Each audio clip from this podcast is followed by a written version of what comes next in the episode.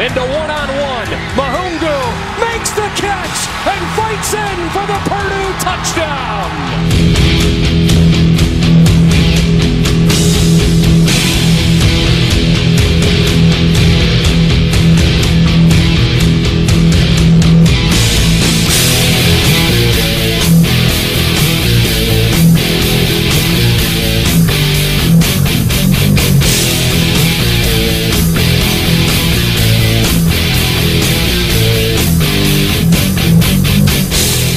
Salut à tous et bienvenue pour cette nouvelle émission consacrée à l'actualité du collège football en partenariat avec le site The Blue Pennant. Ça y est, les dés ont été jetés.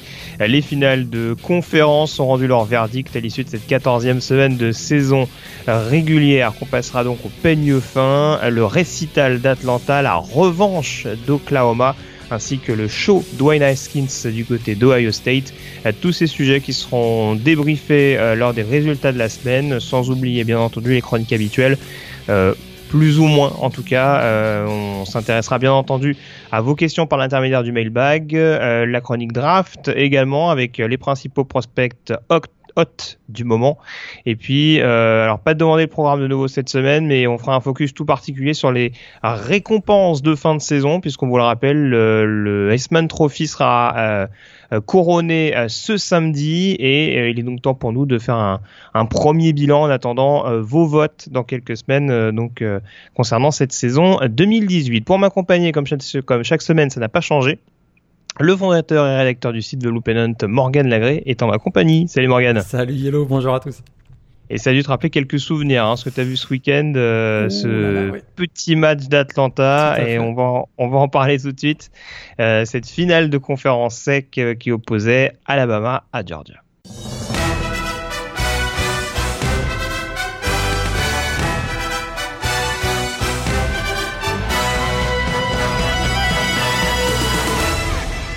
Il y avait donc de la revanche dans l'air du côté du Mercedes-Benz Stadium. Le numéro 1 au pays, le Alabama Crimson Tide qui recevait les numéros 4, les Georgia Bulldogs. On s'en rappelle, Morgan, forcément, euh, c'était le remake de la dernière finale nationale remportée euh, par Alabama après prolongation euh, dans un match qui avait longtemps été mené par Georgia on a eu plus ou moins des airs de déjà vu ce samedi lors de la finale de conférence euh, sec avec de nouveau un couronnement du Crimson Tide 35 à 28 mais surtout un match absolument passionnant et palpitant de bout en bout. Et vraiment, hein, Alabama et Georgia, hein, quand ils donnent rendez-vous, euh, ils font pas semblant. Hein, en tout cas, c'est sûr que tu l'as dit, pour la deuxième fois en moins d'un an, les Bulldogs finalement ont laissé filer euh, une avance de plus de 10 points face à Alabama.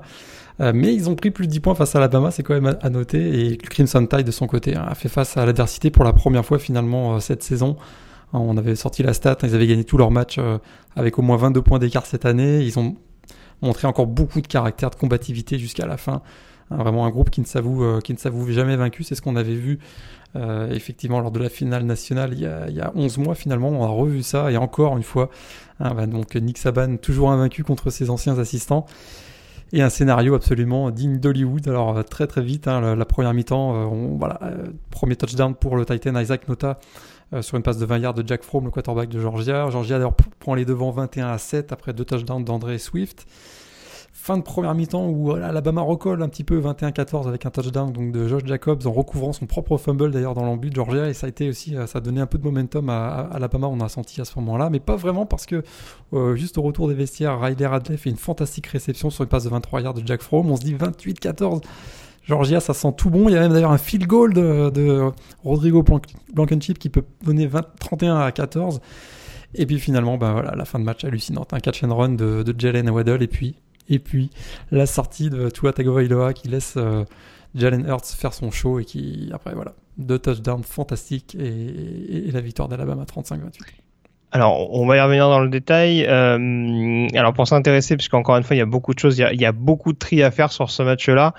Euh, tout d'abord, forcément, faire un focus sur le Crimson Tide.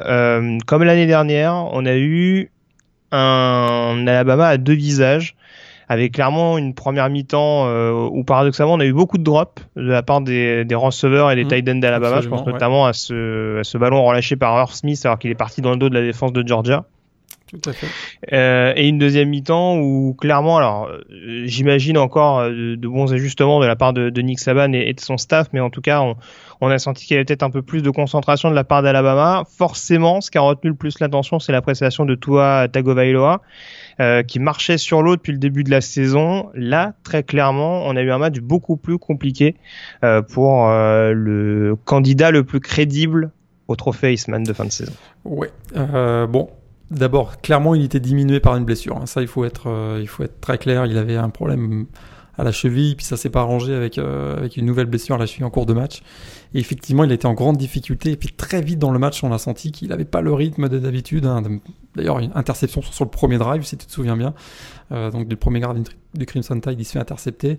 Ses stats sont quand même très mauvaises. Hein. 10 sur 25, 164 euh, yards dont d'ailleurs une passe de 51 yards, donc euh, on est à peine, à peine 100 yards à la passe sur 3 cartons, euh, un TD, deux interceptions, et moins 21 yards au sol, hein. il, a été, il a été en grande difficulté également face à la, pression défensive de Georgia, et ça, ça a été un des grands facteurs. Alors, c'est vrai que pour lui, face à LSU, il avait été si excellent qu'on se disait face à Georgia, il allait être encore euh, probablement euh, en, voilà, un des éléments moteurs de l'attaque d'Alabama, et puis très clairement, c'est pas ce qui s'est passé. Et effectivement, il n'a pas été aidé par des drops des receveurs. Mais en deuxième mi-temps, on a vu euh, avant même l'entrée de Jalen Hurts que quand même l'attaque d'Alabama, ça reste une machine à big play. Hein. On voit Jalen Waddle par exemple sur son catch and run touchdown. On a Joshua Jacobs aussi qui fait une course de 59 yards qui, donne beaucoup d'élan et qui permet un touchdown. Donc, est-ce que, est-ce, que justement, peut-être juste pour rester sur Tagovailoa, est-ce que il n'y a pas justement cette propension à vouloir absolument le big play J'ai la sensation que même quand il était vraiment bien protégé, il gardait énormément le ballon et ça l'a vraiment beaucoup exposé euh, par rapport à, DeAndre Walker et le reste du front seven des Bulldogs. Tout à fait, effectivement, c'est vrai que bah, la saison qu'il a connue, euh, où il a accumulé un nombre impressionnant de big plays et de longs passes, peut-être lui a peut-être donné le sentiment qu'il était invincible, notamment dans le jeu aérien en profondeur. Et euh, face à une équipe de Georgia qui était très très bien préparée avec des multiples schémas dans les blitz notamment, il a été assez vite mis en difficulté. Et là, on a vu ressortir peut-être un trait de son caractère qui, euh, qui fait qu'il a un peu paniqué, j'ai trouvé, dans la, dans la poche. Et, et, souvent, c'est un peu précipité dans les passes. Il n'y a pas eu d'ailleurs d'ajustement tout de suite, j'ai trouvé euh, non plus. Il n'a pas été forcément aidé par les ajustements euh, tactiques parce qu'on aurait pu avoir un peu plus de screen pass, ce genre de choses. Et c'est pas vraiment ce qu'on a vu. On l'a laissé un petit peu se débrouiller, j'ai trouvé. En tout cas, plus longuement que ce que j'aurais imaginé de la part du coaching staff. Et alors, on va, on va revenir forcément un petit peu plus tard sur le, sur le gros, gros tournant de ce match, en tout cas, ce qui fait vraiment la, pencher la balance pour Alabama. Avant toute chose, euh, on a quand même un début de deuxième mi-temps, et ça rejoint un petit peu ce que tu disais, notamment sur la question des ajustements, où, Alabama était quand même encore un petit peu dedans. Euh, le momentum qui fait tourner le match, c'est quoi? C'est ce, big play de Jalen Waddle qui remet vraiment Alabama dans le, dans le rythme, selon toi? Ouais, je trouve qu'à partir de ce moment-là, on a vu que euh, d'ailleurs, on, a commencé à avoir un peu plus de courtes passes, euh, mais effectivement, assez vite, la défense hein, de Georgia s'est aussi alignée avec les safety qui glissaient un peu plus en profondeur. Ça a laissé davantage de, place dans le trafic et dans le slot. Et ça, ils en ont bien profité hein, du côté d'Alabama. Et effectivement, ce, big play de Jalen Waddle redonne quand même beaucoup d'élan. Parce que même, même au moment de la blessure de Tua Tagovailoa, on sentait qu'offensivement, il commençait à être beaucoup plus productif. Et, j'en profite, alors ça c'est juste peut-être en, complément, mais c'est vrai que j'ai été un petit peu étonné, ça m'a sauté aux yeux pendant le pendant le visionnage du match. J'ai la sensation quand même qu'à un moment donné, euh, alors c'est qui C'est Loxley, c'est ça le coordinateur offensif de Bama euh, on a presque l'impression qu'il avait oublié qu'il avait un jeu de course. Dès le début du match, il a été plutôt bien utilisé avec en effet deux touchdowns à, son actif, lui qui est pas forcément le, principal euh, euh, coureur de cette équipe de Bama. Mais c'est vrai qu'encore une fois, et ça rejoint un peu ce que je disais sur Tagovailoa, c'est que malgré le fait qu'il était un petit peu en difficulté, alors est-ce que est-ce que Loxley s'est pas dit justement, je vais le remettre en confiance petit à petit en lui donnant quand même, en lui laissant euh, beaucoup de responsabilités sur les épaules, mais ça a peut-être également mis un peu plus de temps du côté de Bama et ce jeu un peu traditionnaliste euh, qu'on qu'on reconnaît, ce jeu au sol à outrance qu'on avait l'habitude de voir avec Nick Saban, Là, on a l'impression qu'on est complètement passé à autre chose et que à un moment donné, voilà, c'est si des coureurs ont 5 ou 6 ballons euh, par match, c'est presque c'est presque un miracle. Alors c'est un problème de riche, j'ai envie de dire, mais euh, comment tu juges toi en l'occurrence la prestation des coureurs d'Obama sur cette sur bah, cette partie? Vraiment, je te rejoins hein, parce qu'on a vu qu'en plus euh, Joshua Gate Jacobs a été quand même, je trouvais, assez avec beaucoup d'élan dans, dans, dans, cette rencontre et finalement on l'a pas vraiment utilisé. Euh, Nadji Harris non plus, on l'a pas beaucoup vu, Damien Harris non plus ça m'a aussi effectivement un peu surpris. Je trouve qu'on s'est très rapidement, particulièrement après l'interception en plus de Tua Tagovailoa en tout début de match, on aurait pu penser qu'on allait jouer davantage au, euh, un jeu de, confrontation euh, dans les tranchées. C'est pas vraiment ce qu'on a eu. Et ça, ça m'a surpris. J'ai trouvé qu'ils jouaient un petit peu euh, contre nature du, finalement du côté d'Alabama. Et ils s'en sortent bien finalement avec un retour aux bases. Hein. C'est back to basics finalement. Euh, pour cette fin de match, puisqu'on a vu un Jalen Hurts qui, euh, de manière assez, assez hallucinante finalement, on a retrouvé l'attaque de 2017 et c'est à partir de ce moment-là où on a commencé à être plus productif. Je pense qu'ils ont baissé un peu de niveau aussi, Georgia, physiquement. Euh, ils ont tellement donné pendant. ah bah c'est sûr que c'était tellement intense. Ouais, c'est sûr qu'au bout d'un moment, c'est un peu, c'est pas complètement illogique. Ouais, la fraîcheur en plus de Jalen Hurts arrivant avec des jambes un peu plus fraîches que, les défenseurs adverses, on a tout de suite vu qu'il y avait une très grande différence au niveau athlétique. C'est la principale différence euh, temps. Après, c'est vrai que il y a des lancers qui sont relativement propres. Alors encore une fois, il y a peut-être une escouade aussi qui bonifie ses, euh, ses, passes, mais je pense notamment au touchdown de Jerry Judy, il y a une forme de patience, il y a quelque chose. Euh, c'est vraiment. Alors tu le disais très bien dans, dans, dans, l'article qui relayait notamment le, le match, mais c'est un scénario absolument dingue parce que juste pour contextualiser, on rappelle que normalement Jalen Hurts aurait dû être redshirté pour mhm. éventuellement se retrouver dans un autre programme. On s'était même posé la question en cours de saison sur les raisons qui faisaient que Nick Saban euh, le gardait sous le coude, le faisait jouer et lui faisait perdre justement cette euh, cette année supplémentaire en college football. Et on se retrouve dans une c'est à croire presque que Nick Saban avait prévu ce scénario-là.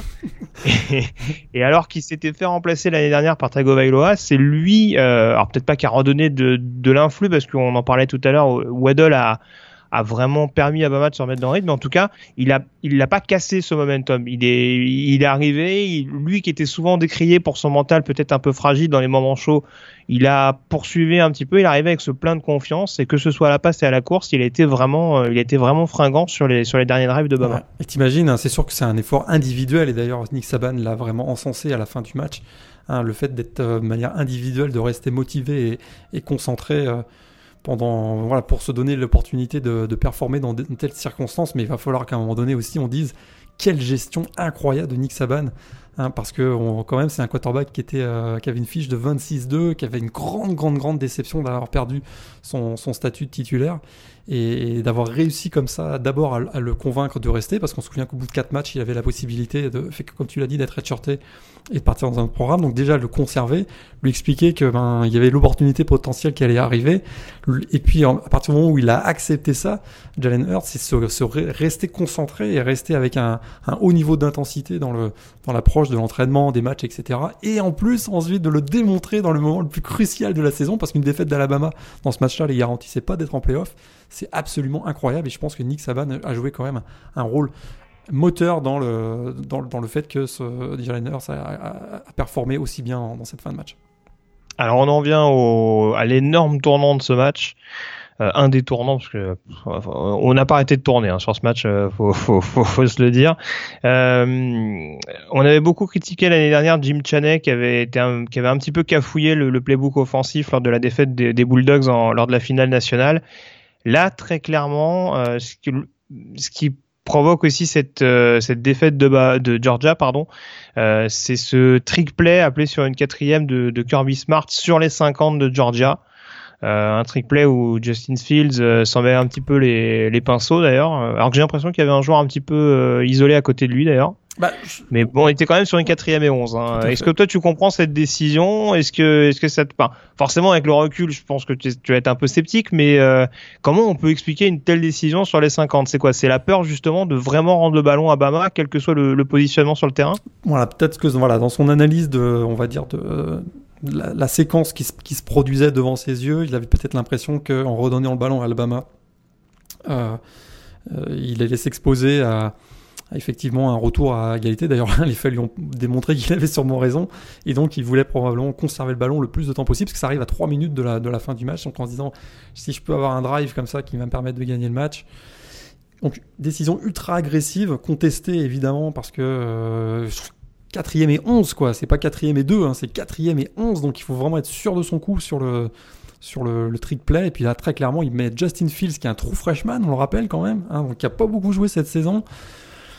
Euh, voilà, puis très clairement, voilà, on a vu hein, qu'il y avait un, receveur probablement qui devait s'écarter sur le côté gauche. Euh, Justin Field a un peu paniqué, il a probablement vu un linebacker qui avait compris ce qui se passait, donc il se réfugie finalement dans, sa qualité première, c'est-à-dire courir, mais face au mur qui était devant lui, ben, ça a été euh, c'était impossible qu'il puisse couvrir les, les 11 yards. Disons que Alabama récupère le ballon sur la ligne des 50. Il pouvait pas être en meilleure position. C'est ça. Bah, euh, pour le coup, non seulement il a rendu le ballon à Bama, mais en plus avec euh, euh, suffisamment de temps. Alors je sais plus combien combien le Crimson Tide met de temps à, à conclure, 3... mais bah deux minutes, à peine deux minutes, sont à 3-0-8. Vous entendez les pompiers derrière moi d'ailleurs. ils, ils, viennent euh, s'occuper de la santé mentale de, de, Kirby Smart. Ils, ils, passent par chez toi pour euh, pour aller le voir, mais c'est sûr que oui, ça laisse encore des traces du côté de Georgia. Les, les mauvaises langues diront, diront que les équipes georgiennes ont un peu de mal avec le quatrième carton, mais là encore une fois, ça s'est un petit peu vérifié et et c'est vrai qu'il peut y avoir des, des, regrets du côté de Georgia. On, on, va le dire tout de suite, ils étaient classés numéro 4 avant ce match-là. Ils se retrouvent hors des playoffs. C'est aussi et surtout leur lourde défaite à LSU qui, qui pèse au final dans la balance. Ouais, ça c'est certain que euh, défaite 36 à 16, si je me souviens bien, où mm. ils étaient passés complètement à côté. Hein. On, se, on, se, souvient que ce match-là, Jack Fromm notamment avait été en grande, grande difficulté. Et puis. Euh, mais vraiment, hein, cette incapacité de conclure les gros matchs pour, euh, pour Georgia, face notamment face à Alabama, ça fait mal. Hein. Puis Rodrigo Blankenship encore, qui a été un vrai clutch player tout au long de l'année, et puis là, qui manque ce field goal, parce que ça, celui-là aussi, il y a le, a le trick play, on en parlait à l'instant, mais ce field goal manqué de 30 yards, 30 yards, pas 50, 30 yards, qui aurait pu donner l'avance 31 à 14, il fait vraiment, vraiment mal celui-là aussi. Ouais, c'est clair, et en tout cas, du côté de Georgia, euh, bon, il va falloir repartir. Euh à l'abordage, je dirais, la saison prochaine. Il y a un bowl majeur qui se, qui se prépare. Euh, va falloir préparer aussi l'après-coordinateur défensif, puisqu'a priori, Mel Tucker va rejoindre Colorado ouais, la saison prochaine. À tout à fait. Donc ça fait partie de, de, de ces ouais. petits chantiers du côté de Georgia, mais euh, vas-y, vas-y. Tout dernier mot, tout dernier mot peut-être oui. sur, sur, ce match. Quand même la grosse performance de Jack Fromm. Hein. Euh, il a vraiment été royal, un vrai leader. Je trouvais qu'il a, il a excellé. Et c'est vraiment un joueur qui excelle dans les grands moments. On se souvient de sa performance au Rose Bowl, tu t'en souviens l'année dernière, même en finale mmh. l'année dernière. On a, a, un peu décrié cette saison. Euh, on a même à un moment donné, tu te souviens, dit eh, si on laissait jouer Justin Fields peut-être, mais lui vraiment dans les grands matchs et ça c'était un vrai grand match euh, cette finale de la SEC. Il a été vraiment royal et il a rien à te reprocher. 301 yards à la passe, 3 TD, 0 interception. Et il va revenir l'année prochaine. Georgia va encore l'année prochaine être un des candidats au titre, très probablement. Et là, il va avoir encore beaucoup plus d'expérience. Euh, c'est vraiment, un, je trouve, un super quarterback, ce Jack Fromm. C'est sûr, on a encore vu le. Mais alors, c'est un peu ce que j'allais dire d'ensemble, hein, mais on en parlera sûrement dans les matchs à, revoir, mais celui-là, c'est même pas un top 3, c'est un top 1 à voir en, en, top top priorité parce que là, voilà, il y a vraiment tout, il y a du spectacle, il y a de l'intensité et c'est vraiment du foot euh, comment dire à part entière parce que c'est vraiment une partie d'échec euh, un coup on va sortir son quarterback remplaçant pour sortir un big play. Alors d'un côté c'était Jalen Hurts de l'autre c'était Justin Fields qui était utilisé de temps en temps. Euh, il y a de la rotation sur le poste de running back euh il y a des receveurs qui vont faire des tracés de enfin et encore une fois, chaque yard a vraiment été une bataille et ça s'est vu notamment sur le jeu au sol où vraiment euh, Georgia notamment c'est vraiment évertué à aller chercher à, à, être innovant au maximum pour réussir à prendre à défaut cette équipe d'Alabama, ce qui a été le cas notamment pendant trois quarts temps. Et c'est aussi ça qui rend ce match vraiment euh, dingue au-delà bien entendu des, des tournants, notamment ce trick play manqué ou, ou la belle histoire autour de Jalen Hurts, c'est vraiment euh, voilà, on sait que c'est deux coachs qui se connaissent et qui forcément vont tout faire pour euh, exploiter euh, les rares failles de son adversaire. Et là, en l'occurrence, ça a vraiment été une, une, une, une bataille tactique vraiment assez, assez, assez étonnante, assez bluffante. Alors, il y a le match de Jake Fromm, euh, il y a Judge Jacobs en effet qui sort du chapeau, il y a le duo de running back également du côté de Georgia, que, mm -hmm. ce, soit Swift, que ce soit Swift dans un premier temps et Holyfield dans la foulée, euh, qui ont été capables. Il y a un joueur qui, alors qui a pas des stats énormes, mais alors, que je trouve de plus en plus impressionnant, enfin au niveau de au niveau de son style de jeu, de son intelligence de jeu. C'est un joueur comme Riley Ridley dont on parle pas énormément, euh, qui, est, qui, qui, qui, fait pas partie des receveurs les plus glamour de première division universitaire, mais qui qui vraiment va être un joueur que je vais suivre avec curiosité en NFL. Et euh, voilà. Tu connais son tout, frère. Tout ce casting-là, oui, tout à fait. Ouais. Bah, c'est- oui, c'est frère de, c'est frère ou cousin de Calvin? C'est le coup. Hmm, tu mets un, un doute. Tu mets un doute là maintenant. J'aurais dit le frère, mais t'as as, peut-être raison. C'est peut-être juste le, c'est peut-être le Je cousin. crois que j'ai un doute. de- de quel- Mais euh, bref, en tout cas, voilà, il y a un casting. Et là, encore une fois, on parle de uniquement de ce qui est offensif. Parce que défensivement, enfin, tu parlais tout à l'heure du, du, touchdown- du deuxième touchdown de Jacobs qui est recouvert. On est quand même sur une position goal line. Il faut voir comment la défense de Georgia euh, met la pression sur Jacobs, provoque le feu. C'était vraiment un match de mort de faim. Et euh, voilà, et c'est Bama qui va le gagner celui-là. Et on, on- pendant toute la saison, on a dit Alabama euh, va se balader, va éclater tout le monde et tout. Alors, ça aurait, dans ma tête, je me disais, ce qui serait, le- ce qui serait le pire, c'est que Bama perde et qu'on dise, bah ouais, vous voyez, finalement, Bama, c'est des tocards. Donc là, au moins, on a vu que Alabama était capable de gagner en, ay- en ayant de l'adversité en face. Et voilà, et c'est dommage de pas retrouver Georgia en playoff pour éventuellement un autre remake en finale nationale, même si c'est bien de voir d'autres choses euh, pendant une saison. Mais c'est aussi ça qui, pour moi, rend ce match vraiment, euh, Ouais. Vraiment exceptionnel et qu'il faut absolument le revoir euh, une Ouais. voire plusieurs fois. Non, deux, deux derniers points très très vite. On a beaucoup parlé de la finale de la SEC 2012 tout au long de la saison. Je pense qu'on a été comme visionnaire de, de ce qui allait se passer à la fin de cette année. On en a parlé plusieurs fois dans, dans différents podcasts. Et puis, euh, puis c'est vraiment. Euh, je sais plus mon deuxième point d'ailleurs, mais mais euh, en tout cas voilà, on a, on a beaucoup parlé de cette finale de la SEC. Probablement voilà, ce qui, ce qui ça me revient, probablement ce qui a empêché le comité de sélection des playoffs euh, de, de mettre Georgia parmi les quatre, c'est qu'ils auraient, ils auraient probablement mis en numéro 4, c'est-à-dire reprovoquer tout de suite un Alabama-Georgia. Ça faisait pas de sens puisqu'il venait d'avoir lieu. Donc, c'est-à-dire que euh, pour le comité de sélection, pourquoi est-ce que mettre un match Alabama-Georgia alors qu'on a déjà eu le résultat puisque c'était la finale de la SEC? Je pense que ça, ça a été un des éléments qui a fait que Georgia aussi, ils pouvaient pas les mettre numéro 3 devant. C'est Euh, sûr. Il se Notre-Dame. serait joué en saison régulière, ça aurait peut-être été différent. Ouais, peut-être que si, peut-être que si euh, il y avait eu une- la possibilité qui est qui est Georgia dans, dans les playoffs, mais dans une autre demi-finale que contre Alabama, hmm, peut-être que ça aurait joué à- au profit d'Alabama, mais là au profit de Georgia, mais là reprovoquer hein, dans un dans une demi-finale un match Alabama-Georgia alors qu'on vient de l'avoir avec le niveau d'intensité qu'on a eu, ça faisait moins de sens. Je pense que ça, ça a été ça joué en faveur d'Oklahoma entre autres. On est d'accord.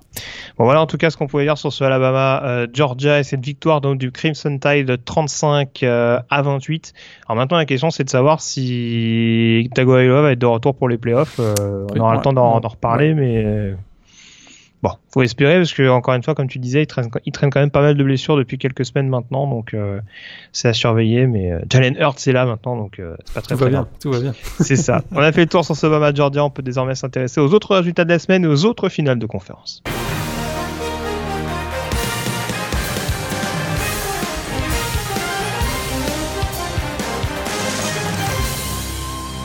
Et on commence forcément euh, par euh, la Big 12. Tu en parlais, Morgan. Georgia qui était classé numéro 4 euh, par le comité avant ce match et qui donc, logiquement, on va dire, au vu de ces deux défaites, sort euh, du dernier carré. Qui pour euh, remplacer les Bulldogs? Oklahoma qui a pris sa revanche sur Texas euh, lors du remake du Red River Showdown. Victoire 39 à 27 euh, des, coéquipiers de Kyler Murray avec encore un quarterback hyper inspiré qui euh, s'est bien vengé contre la défense des Longhorns. C'était une belle revanche. hein. C'est la septième victoire consécutive pour Oklahoma. Et puis c'est vrai que Kyler Murray, ben voilà, hein, 379 yards à la passe, 3 TD, 39 au sol. Euh, il- vraiment, il a été très impressionnant avec une passe vraiment pour euh, Gland Calcaterra en, en toute fin de match qui a été euh, excellente. Euh, les quatrièmes cartons étaient tellement fatals pour, pour les Texans finalement des Longhorns. hein. C'est vrai qu'on les pensait, on pensait qu'ils allaient peut-être euh, s'en sortir. Mais alors, je sais pas si tu as vu ce, ce corner blitz absolument hallucinant de Trey Brown qui explose Sam Ellinger. Et à partir de ce moment-là, le match a littéralement basculé en faveur de, de Oklahoma. Et alors, petite inquiétude du côté d'Oklahoma en, en raison de la blessure hein, de Marquis Brown. Ça, ça pourrait être un gros handicap face à, face à Alabama en playoff parce qu'ils ont absolument besoin de lui pour, euh, pour écarter la, la, la défense d'Alabama. Ça, on va, on va suivre. Mais peut-être que euh, Kyler Murray a gagné le S-Man à, à l'occasion de ce match parce qu'en même temps, on a Tagovailoa Oh. qui, on a Tago- Tagovailoa qui rate sa finale et euh, très clairement Murray qui donne la victoire à Oklahoma. J'ai l'impression que ça va jouer beaucoup, euh, surtout que ces dernières semaines, bah, Murray a été tellement bon à West Virginia dans un match crucial aussi la semaine précédente.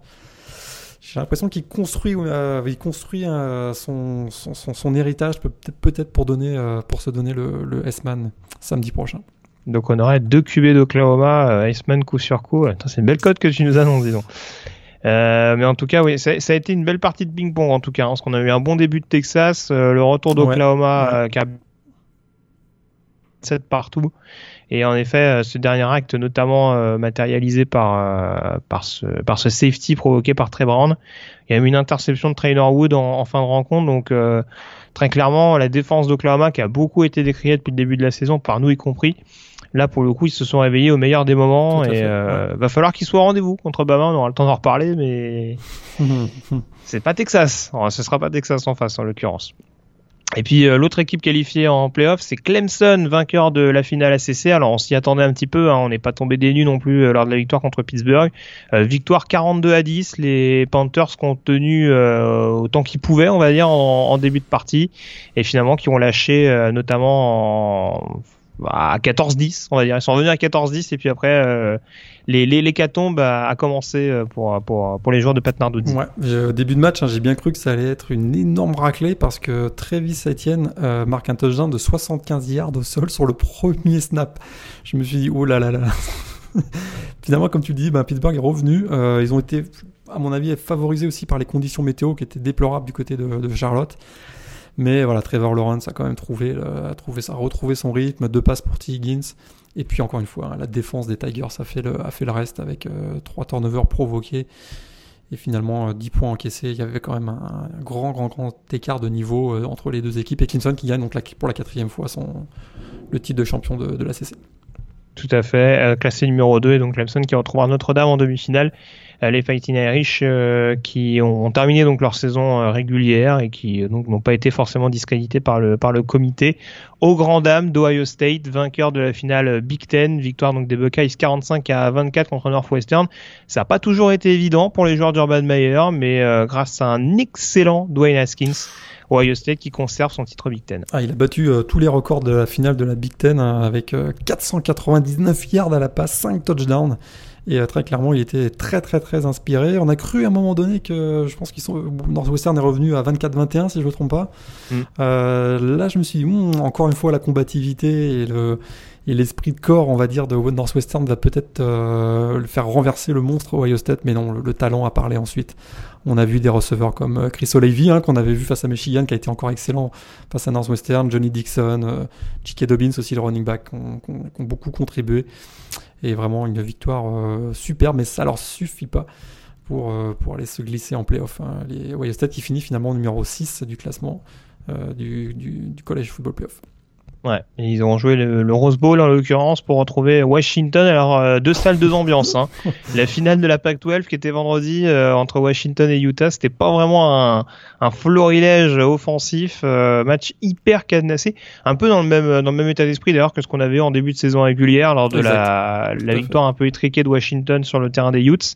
victoire 10 à 3, un seul touchdown dans ce match défensif et beaucoup de polémiques a priori en fin de match, notamment sur l'arbitre euh, ouais, les arbitres n'ont pas été effectivement. Euh, je sais que le, coach hein, de Utah a été euh, pas très très content. Il y a des, il y a des, des, des interférences de passe qui sont pas signalées.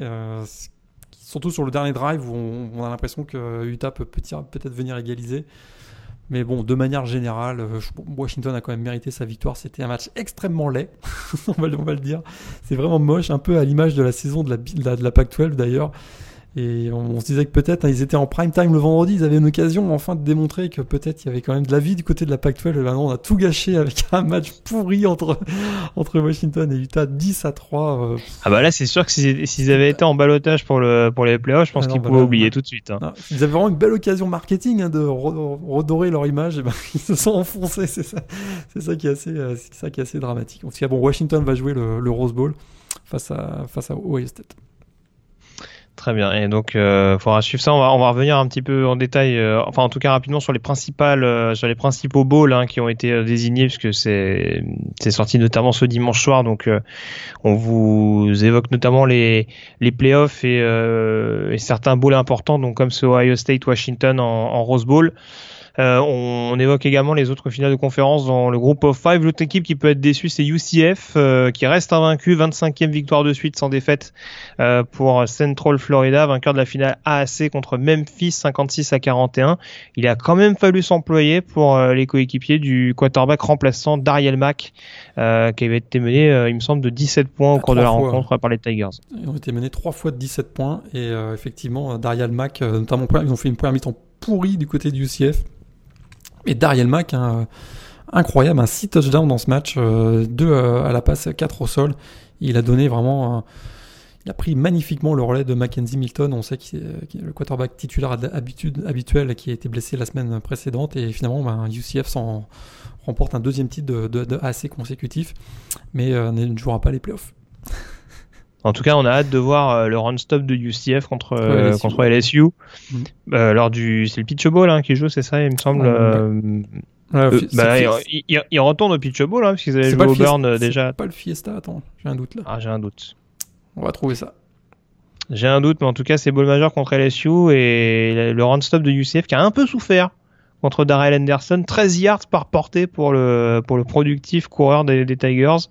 On sait qu'il est efficace cette saison, mais euh, là, franchement, c'était un peu journée porte ouverte. C'est bien le Fiesta du ciel. C'est bien le, Autant pour moi. Autant mieux, euh, au moins ça change un peu de ça change un peu de boule en l'occurrence. Euh, et puis l'autre match euh, palpitant euh, dans cette euh, dans ce groupe of five, c'est Fresno State qui s'impose en prolongation sur le terrain de Boise State dans la finale de la Mountain West. Sous la neige. Tout à fait, victoire 19 à 16. un énorme Alexander Mattison de nouveau pour Boise, mais Fresno qui, grâce à une bonne défense, notamment contre la passe, arrive à, à s'adjuger cette, cette conférence. Ouais, c'est sûr que le fait qu'il y ait eu beaucoup de neige, conditions météo favorisaient pas vraiment Brett Rippen le quarterback de Boise. Et puis du côté de Fresno, on en a bien profité pour, pour l'emporter en prolongation euh, sur un touchdown de Ronnie Rivers. C'était pas un match extrêmement excitant, mais, mais quand même, un Fresno allait gagner euh, sur le Blue Turf de Boise State. C'est quand même une sacrée belle perf. Maintenant, sur le White Turf, du coup. Sur le White Turf, du coup, effectivement. tu crois que c'est ça qui a joué, euh, en fait je sais pas, peut-être, mais en tout cas, bah, ça pas, oui, comme tu dis, ça n'a pas forcément eu C'est un peu comme Washington State contre Washington. C'était pas forcément ce qui est plus palpitant. Et puis alors pour le coup, euh, je disais l'autre rencontre euh, hyper passionnante, on a eu une belle finale de la MAC euh, vendredi entre Buffalo et Northern Illinois. Et la surprise avec la victoire donc de NIU face à Buffalo, victoire donc 30 à à 29 avec un bon Marcus Childers à la passe. Ouais, excellent et vraiment le, je trouve que la, performance hein, de Northern était un peu inattendue. Buffalo qui a fait une tellement belle saison. Euh, et voilà, hein, les Huskies finalement qui avaient été, euh, qui avaient gagné beaucoup de, je pense c'était leur sixième participation sur les huit dernières années, donc de la finale de la MAC, ils sont toujours présents. Et là, je pensais qu'ils étaient un tout petit peu en retrait par rapport à Buffalo. Ils ont montré beaucoup de force de caractère en revenant en fin de match. Et Rod Carey fait vraiment le coach hein, des Huskies, fait vraiment un gros gros gros boulot cette année. Et puis pour terminer, donc UAB euh, qui prend sa revanche lors de la finale de la conférence USL on le rappelle encore, une superbe histoire que celle de Alabama Birmingham, euh, dont le programme de football avait été euh, euh, fermé il y a encore de ça quelques saisons. retour donc du programme la saison dernière. Et en deux ans, Bill Clark, le messie de ce programme de, de UAB, qui offre bah, à l'équipe son un titre de conférence USA. Qu'est-ce que qu'est-ce que on rappelle qu'ils avaient été battus donc par Middle Tennessee la semaine dernière et là ils vont gagner sur le terrain des Blue Raiders donc Ouais, ça sent la... J'en ai pensé que ça sent la série sur Netflix cette affaire. Parce que c'est assez incroyable. Hein. Aussi, on parlait tout à l'heure du parcours de, de l'histoire hollywoodienne de Jalen Hurts. Là aussi, on est tout proche de, de, l'histoire absolument hallucinante. Euh, T'as tout dit. Hein. C'est vrai que le programme avait disparu, revient. Bill Clark fait. Euh, malgré la, fin du programme, on se rappelle qu'il est resté à UAB hein, en tant que coach sans emploi euh, pour aider à faire de la promotion autour. Et vraiment, il, il, a parcouru le sud de l'Alabama pour aller motiver des sponsors, etc. Vraiment, il a et convaincre aussi sa, direction, euh, l'administration de la fac, euh, le programme devait renaître. Et après tout ce travail, il s'est remis au travail lui-même sur le terrain et il réussit à emmener son équipe en finale et à gagner. C'est encore une histoire hollywoodienne, c'est absolument hallucinant. Ouais, et euh, dernier match, euh, en effet, euh, À mon avis, il y aura un film, de, il y aura un film de Netflix aussi sur la conférence Sunbelt. Je, je, je fais travailler mes relations. Mais euh, voilà, belle, belle victoire d'Appalachian State contre Louisiana 30 à 19. Alors c'était clairement pas le match le plus passionnant euh, euh, de la semaine au niveau des finales de conf, mais sans trop de surprise à, la, à Appalachian State qui prend le dessus dans, sur les Raging Cajuns et avec une assez belle prestation de, de Thomas, notamment le quarterback, le mobile quarterback Thomas. Ouais, ils ont eu plus de mal que ce que j'avais imaginé quand même. Hein. C'est vrai qu'ils ont dû euh, gagner en toute fin de match sur une course un, keeper donc, de, de, Zach Thomas qui ont qui sont assurés la victoire. Euh, bon, très logique, mais plus en difficulté que ce que j'avais imaginé en tout cas. Louisiana, a bien résisté. Et juste un dernier petit récap pour euh, rappeler donc il y avait beaucoup de rencontres hein, qui étaient jouées ce week-end, notamment euh, des rencontres qui avaient été remportées suite à, à la tempête euh, Florence en début de saison, donc euh, qui avait qui avait frappé notamment l'État de Caroline, et puis également donc les, les fortes les, les, incendies importants du côté de la Californie qui avaient remporté le duel entre California et Stanford, victoire du Cardinal 23 à 13 sur le terrain de California, les deux équipes qui de toute façon étaient éligibles pour un bowl, donc ça change pas énormément de choses à part l'importante rivalité des deux programmes, et puis sinon on a la victoire de South Carolina contre Akron, le succès de NC State contre East Carolina, euh, Iowa State qui termine euh, sa saison donc avec une victoire en étant classé euh, face à Drake, programme de 1AA. ça n'a pas été si flamboyant que ça pour les Cyclones, mais en tout cas, il termine quand même avec une bonne fiche de 8-4 pour la deuxième saison de, Matt Campbell du côté de du côté d'Iowa State. Ouais, c'était pas très beau effectivement contre Drake. Match. à mon avis, ce sera pas dans tes trois matchs. non, là je te le dis tout de si suite. tu veux qu'on les énumère dès Allez, on y va. Bah, le Alabama, Georgia, évidemment. Euh, Oklahoma, Texas aussi, ça a été un super, super match. Oklahoma, Texas. Et euh, UCF, Memphis quand même. Euh, moi, j'ai trouvé ça quand même. Voilà, je trouvais que c'était, c'était intéressant. Mais pareil que la, la semaine dernière ou la semaine d'avant. Si un soir vous avez besoin de dormir, un bon petit Washington, Utah, c'est parfait. Ah, j'ai, ouais, j'en ai bien peur aussi. Ouais. Franchement, euh, heureusement, enfin, j'espère en tout cas qu'il n'y en a pas beaucoup qui ont veillé dans la nuit de vendredi à samedi pour le voir celui-là, parce que à mon avis, ils ont, ils ont pas dû tenir jusqu'au bout. Je pense. Euh, il y, a, du, ils ont, ils ont dû plus rêver le match que, que vraiment le voir en vrai. Donc euh, voilà, en tout cas, ce qu'on pouvait dire sur ces autres résultats de la semaine. On passe dès à présent à la chronique draft.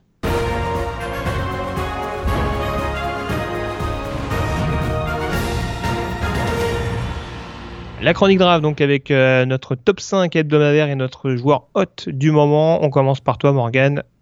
Qui est en tête, enfin qui est en tête hein, de, ton, de ton top 5 hebdomadaire Est-ce qu'il y a des, des changements dans tes joueurs préférentiels? Écoute, j'ai du mal à sortir Quinn Williams hein, de la place de numéro 1. ah là, il, a, il, est, il, a encore été, il a encore été solide. Super match, encore un sac, deux plaquages pour perte, 8 total, 8 plaquages au total. Vraiment dominant, c'est vraiment c'est le leader, c'est vraiment le joueur qui a explosé cette année. Euh, au poste de. Il joue defensive tackles, presque nose tackle. Vraiment, c'est très, très, très impressionnant. Et donc, je le garde numéro 1 devant Devin White, toujours. Euh, Nick Bossa, numéro 3. On le voit plus depuis plusieurs semaines, mais il est tellement talentueux.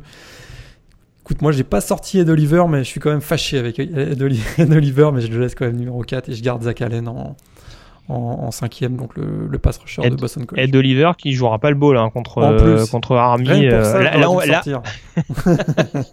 là, on va arriver dans la période où il y a beaucoup de joueurs euh, qui vont essayer de se préserver dans l'optique de la draft. T'as des joueurs qui se qui s'annoncent tout simplement, qui, qui annoncent qu'ils vont s'inscrire pour la prochaine draft.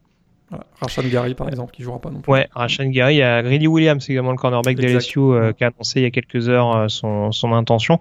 Par contre, ce qui est intéressant, et juste pour faire la transition par rapport à ça, euh, Justin Herbert a annoncé qu'il jouerait contre Michigan State dans le fameux Red Box Bowl.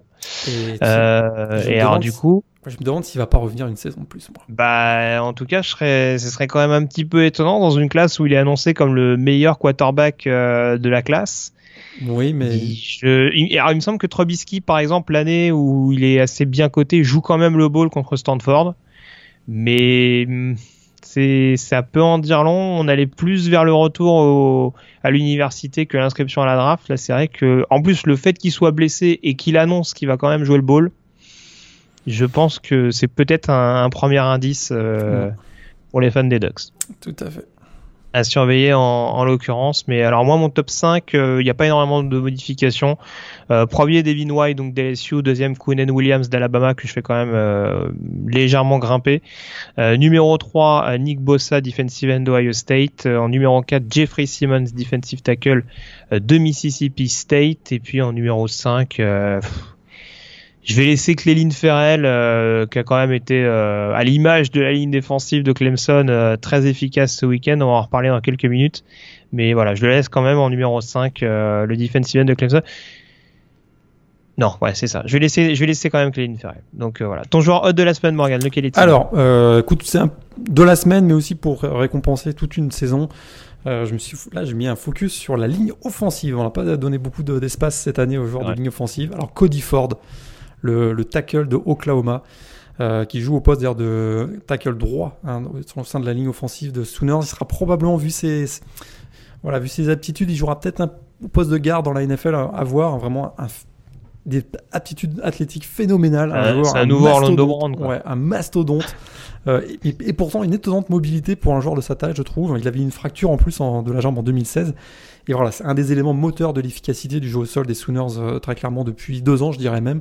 Hein, il a beaucoup aidé à l'éclosion de Rodney Anderson, Trey Sermon, puis on a vu Kennedy euh, Brown aussi cette année. et puis voilà, en plus je trouve que sa mobilité, elle est, d'autant plus visible par le, profit de joueurs comme euh, Kyler Murray ou euh, euh, cette saison notamment et, quand il sort de la poche on voit que souvent il glisse beaucoup pour faire des blocs et ça c'est très impressionnant je trouve pour un joueur comme celui comme comme Cody Ford qui sera probablement un des joueurs à mon avis je serais pas surpris qu'il soit dans le top 15 de la prochaine draft aujourd'hui il est assez bas je trouve dans les draft boards dans les big boards qu'on peut voir sur le net mais à mon avis ça va de plus en plus progresser à mon avis c'est un des joueurs qui va être le plus plus scruté au moment du, notamment euh, du mois de février ou, du mois de mars. Donc euh, à surveiller. Cody Ford, vraiment, voilà, un joueur de l'ombre, mais qui a beaucoup, beaucoup aidé l'attaque des Sooners cette année. La meilleure attaque du pays, rappelons-le. Tout à fait, ouais. Alors je te rejoins, alors après, il faudra pas qu'il nous fasse un 40 yards comme Orlando Brown, justement. Ah on se rappelle que Brown, il était annoncé euh, limite top 10, et puis il nous a fait le coup de l'hippopotame au combine, donc attention quoi. Mais euh, en effet, je te rejoins là-dessus. Alors moi j'ai fait ma feignasse, mais euh, voilà, c'est un joueur de ligne quand même et un, joueur assez costaud également. Alors ça ne te dit peut-être rien ce joueur, euh, mais alors je, je, tenais à t'en parler. Dexter Lawrence, defensive tackle de Clemson. Je sais pas qui a encore été qui a encore été solide. Alors c'est toujours la même chose. On sait forcément que cette équipe de Clemson, il y a des menaces vraiment partout. Je parlais de Cléline Ferrell, euh, Christian Wilkins qui recouvre encore un fumble euh, sur ce match-là, mais Dexter Lawrence, il a été absolument partout sur ce match. Et encore une fois, ce qui, ce qui m'incite à en parler, c'est que des joueurs dans son profil lors de la prochaine draft, il n'y en aura pas non plus des tas et des tas. Il y a énormément de defensive tackle de bons talents. Euh, mais des defensive tackle avec son gabarit, capable de jouer nose, capable de euh, d'avoir cette euh, comment dire cette, alliance de taille et malgré tout de vitesse tout est relatif mais euh, en tout cas ce, sens du placement c'est un joueur qui est, vraiment redoutable. Alors il est, il est clairement pas aussi fort qu'un Quinn Williams dans ce registre là il profite peut-être et je pense que ce sera l'argument de beaucoup de scouts de, l'entourage sur cette ligne défensive de, Clemson parce que Wilkins à côté de lui fait, également une saison canon même si on, on, on, va dire ça hormis Ferrell qui profite pas énormément des espaces laissés par Bryant, euh, on va dire que le niveau des defensive tackles euh, pâtit un peu euh, de, la, bonne performance de l'un et de l'autre. Mais voilà, Dexter Lawrence, c'est vraiment ce, ce, defensive tackle hyper physique, hyper agressif dès le snap et qui va être très très clairement un joueur à suivre qui peut jouer en, en, enfin selon moi en tout cas en 34, en 43 dans beaucoup de schémas et ça va être encore une fois une nouvelle pépite de Clemson. Euh, sur la ligne euh, défensive. Donc, euh, il me paraissait important d'en parler, même si voilà, on n'a pas attendu cette chronique pour, pour faire le, focus, notamment sur la, sur la défense des, des Tigers.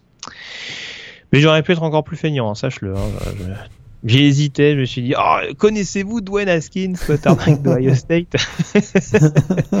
Qui, Pour le coup, qui marque de plus en plus de points. Hein. C'est vrai que, on le rappelle, c'est un sophomore. Bah alors ça aussi ça va être à surveiller parce que si Justin Herbert ne se présente pas à la draft, il y a peut-être des, des underclassmen, comme on les appelle, qui vont peut-être se gratter la tête. Tout à fait. Euh, Dwayne Haskins, Daniel Jones à Duke également, qui est, qui est un nom qui revient assez souvent. Donc, euh, Clayton Thorson, dont on parlait de Northwestern, Ouais. qui, bon, qui a alterné le chaud et le froid, encore une fois, sur, sur, ce- sur la finale de, de conférence Big Ten. Je Mais- trouve, c'est- ouais, je trouve que c'est pas une grande classe de quarterback. J'ai peur qu'on n'en ait pas, on n'en ait pas sélectionné dans. Je serais même pas surpris qu'on n'ait pas dans le top 15 un quarterback. À mon avis, euh, Ah bah, pourrait déjà qu'on glisser. glousse- déjà qu'on gloussait l'année dernière avec euh, cette formidable classe de quarterback et qu'on n'a pas eu non plus des rookies euh, extraordinaires. Baker Mayfield, je pense que c'est une question de contexte et bon, Lamar Jackson euh, démérite pas euh, en tant que coureur du côté des Ravens, mais j'ai pas dans l'idée pour l'instant que les quarterbacks aient, aient tout bouleversé et bouleversé la hiérarchie en NFL. Ah, Jo- là, Josh Rosen, il vient de sortir euh, Mike McCarthy de Green Bay quand même. le mec il a déjà ça à son tableau de chasse. C'est vrai, j'avais oublié. Mais euh, bon, il, eh, il a provoqué le départ de Jim Mora aussi. Ouais, t'as vu passer la blague, je pense. Bravo Josh. Et après on me demande pourquoi j'aime ce quarterback. Mais non, blague à part, voilà, c'est sûr que là on est clairement dans une euh, dans une classe beaucoup moins impressionnante, bah, beaucoup moins impressionnante, pardon. En l'occurrence, je parlais de Dwayne Haskins, on va faire la transition tout de suite avec Ohio State par l'intermédiaire de vos questions et du mailbag.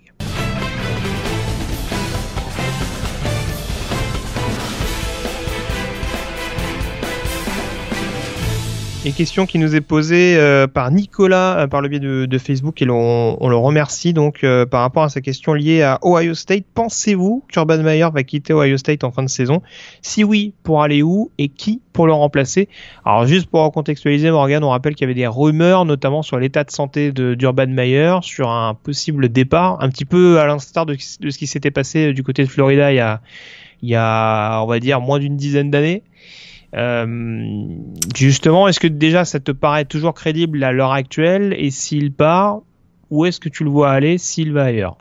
Bah, en tout cas, ce serait bien son genre de partir maintenant, je trouve. Parce que c'est vrai qu'on a, on a déjà vécu à peu près la même chose quand il était à Florida, des problèmes de santé. Euh, là, donc, on sait qu'il a, annoncé qu'il avait un kyste euh, placé proche du cerveau, qui lui créait beaucoup de maux de tête, de l'anxiété, etc. Et comme il était parti sur une victoire de Florida, là, il pourrait partir sur euh, une victoire, c'est-à-dire tout en haut. Et euh, vu son ego assez surdimensionné, à mon avis, euh, c'est un élément à pas, à pas déconsidérer. Pour aller où? Ben ça, euh, je sais pas, à ESPN par exemple. Parce Oui, que je- c'est parce c'est que un peu ce que j'allais te dire. parce que, Ouais, parce que je pense le vois que- pas aller dans un autre programme pour l'instant. À mon En avis, plus, il retrouverait son grand, il retrouverait son grand copain Brent McMurphy. ouais, oui, tout à fait. Il serait bien avec ESPN effectivement. Mais Brock McMurphy, il a été viré d'ESPN si je me trompe pas. Ah bon? Ah ouais, ouais, il est, il est maintenant, il est chez euh, Stadium. Il est, en- Ah, il est, il est je en tant je qu'indépendant. ouais. qu'il était toujours chez ESPN. Non, il est, encore, il est en, en tant qu'indépendant. En tout cas, les deux sont très copains hein, depuis euh, Ouais. depuis les les. Les nombreuses news balancées par McMurphy. Euh, je sais pas s'il y a une plainte officielle qui a été posée par me- par Mayer, mais apparemment c'était ça n'a pas été très bien très bien apprécié par le coach Ouais. de Ohio State. Mais bon, ouais, je te, je te laisse reprendre ton propos sur euh, sur Mayer. pour partir où Je pense qu'il va prendre une petite retraite, euh, une petite année sabbatique, euh, pour, redorer son image aussi. hein, N'oublions pas ce qui s'est passé cet été. Ça, ça, ça favorise pas non plus euh, son image. Après, remplacé par qui? Ben, C'est sûr qu'on bon, voilà, il y, a- y a des faciles, hein, les solutions en interne. Ryan Day avait quand même fait un très, un très très bon travail dans les trois, donc le coordinateur offensif, dans les trois premiers matchs euh, où, pendant lesquels Urban Meyer était suspendu. Greg Sciano, c'est sûr, voilà, encore une fois, grosse personnalité, Oui. mais plus défensif. Oui, du coup, beaucoup moins polémique qu'Urban Meyer, je suis d'accord avec toi. Ouais, bah, c'est sûr qu'il a toujours sa casserole de Penn State, mais c'était quand même il y a très très longtemps là. Ouais. Et sinon, bah là, Ah, J'ai tellement hâte de voir Greg Schiano revenir à Penn State sur un, sur un match de rivalité. Je pense qu'on peut avoir des trucs assez croustillants. ouais. Ouais, j'avais des blagues dans la tête d'ailleurs, mais anyway. Et puis, euh, bah, par, par contre, peut-être que Matt Campbell, hein, c'est que le, le, le head coach d'Iowa State est très populaire en ce moment. Euh, le travail énorme qu'il a fait avec les Cyclones, ça pourrait être une solution. Et puis, euh, écoute, un natif de l'Ohio qui est actuellement sans emploi et qui a dit qu'il serait peut-être intéressé à revenir, Bob Stoops, hein, on sait jamais. Ah Ce oui, serait un c'est vrai gros qu'il y a eu nom. la rumeur en début de saison. Ouais. Ce serait un gros nom. hein, vraiment, il est, il est originaire de, de l'Ohio, parce que je crois qu'il vient de euh, Youngstown. Il est né à Young- Youngstown, je crois. Donc, c'est. Voilà. Donc, euh, ce sont des noms, mais c'est sûr que pour l'instant, euh, on n'a pas vraiment de. On n'a pas vraiment d'informations là-dessus, euh, mais je, ne serais pas surpris en tout cas qu'il s'en aille euh, dès cette année. Et, Luke Schickel qui arriverait de Cincinnati Peut-être un ouais, il a fait un super boulot hein, cette année avec Cincinnati, euh, vraiment impressionnant. Un ancien donc de la, de la maison Ohio State. Peut-être un peu jeune, je trouve. Oui, puis passer de Cincinnati à Ohio State, le costume est enfin voilà, Matt Campbell, certes, c'est que Iowa State, mais c'est quand même la Big 12 où il rencontre des grosses écuries, mais c'est sûr que Cincinnati, passer de Cincinnati à Ohio State, même en connaissant le le programme, euh, la région pour recruter, c'est c'est peut-être que le costume peut quand même être assez grand. Il me semble qu'il avait remplacé, il avait été remplaçant euh, un temps de, euh, de Jim Tressel lors de la fameuse polémique sur les tatouages de Terrell Pryor et sa bande, mais voilà, ça s'était pas non plus complètement bien passé, même s'il n'avait pas encore eu d'expérience de head coach au préalable. Ouais, Mac Vrabel aussi qui est passé par le State, mais il est en poste actuellement dans la NFL. Ça m'étonnerait qu'il quitte. Je crois qu'il est chez les Titans, si je me trompe pas. Ouais. Ça m'étonnerait. Mais Ryan Day, c'est vrai que là pour le coup, vu le vu le rendement de Dwayne Haskins cette saison, pas... ça pourrait être une piste crédible en interne. Tout à fait. Euh, on sait quoi, State, ils aiment bien, euh, ils aiment bien faire péter le, je sais pas. ils aiment bien faire péter le flou, un peu montrer, euh, voilà on va chercher du lourd et c'est vrai que Ryan Day, bon, sur le papier, c'est peut-être pas ce qui est le plus séduisant. Ça fait moins avec Bob Stoops, je pense, euh, du côté de Columbus. Euh, on remercie en tout cas Nicolas pour euh, sa question et on vous rappelle que vous pouvez nous interroger sur ce qui vous interroge hein, sur l'univers du college football. On le rappelle une nouvelle fois, on va essayer de faire en sorte de faire une émission spéciale mailbag euh, ou en tout cas avec un gros gros focus sur toutes les questions que vous nous avez envoyées cette année. Euh, donc euh, n'hésitez pas à nous envoyer vos questions par le biais des pages Facebook et Twitter de The Blue Pennant, le site thebluepennant.com notamment par l'intermédiaire de l'article de publication du podcast ou encore par mail à l'adresse rédaction at. Et on passe dès à présent aux récompenses de fin de saison.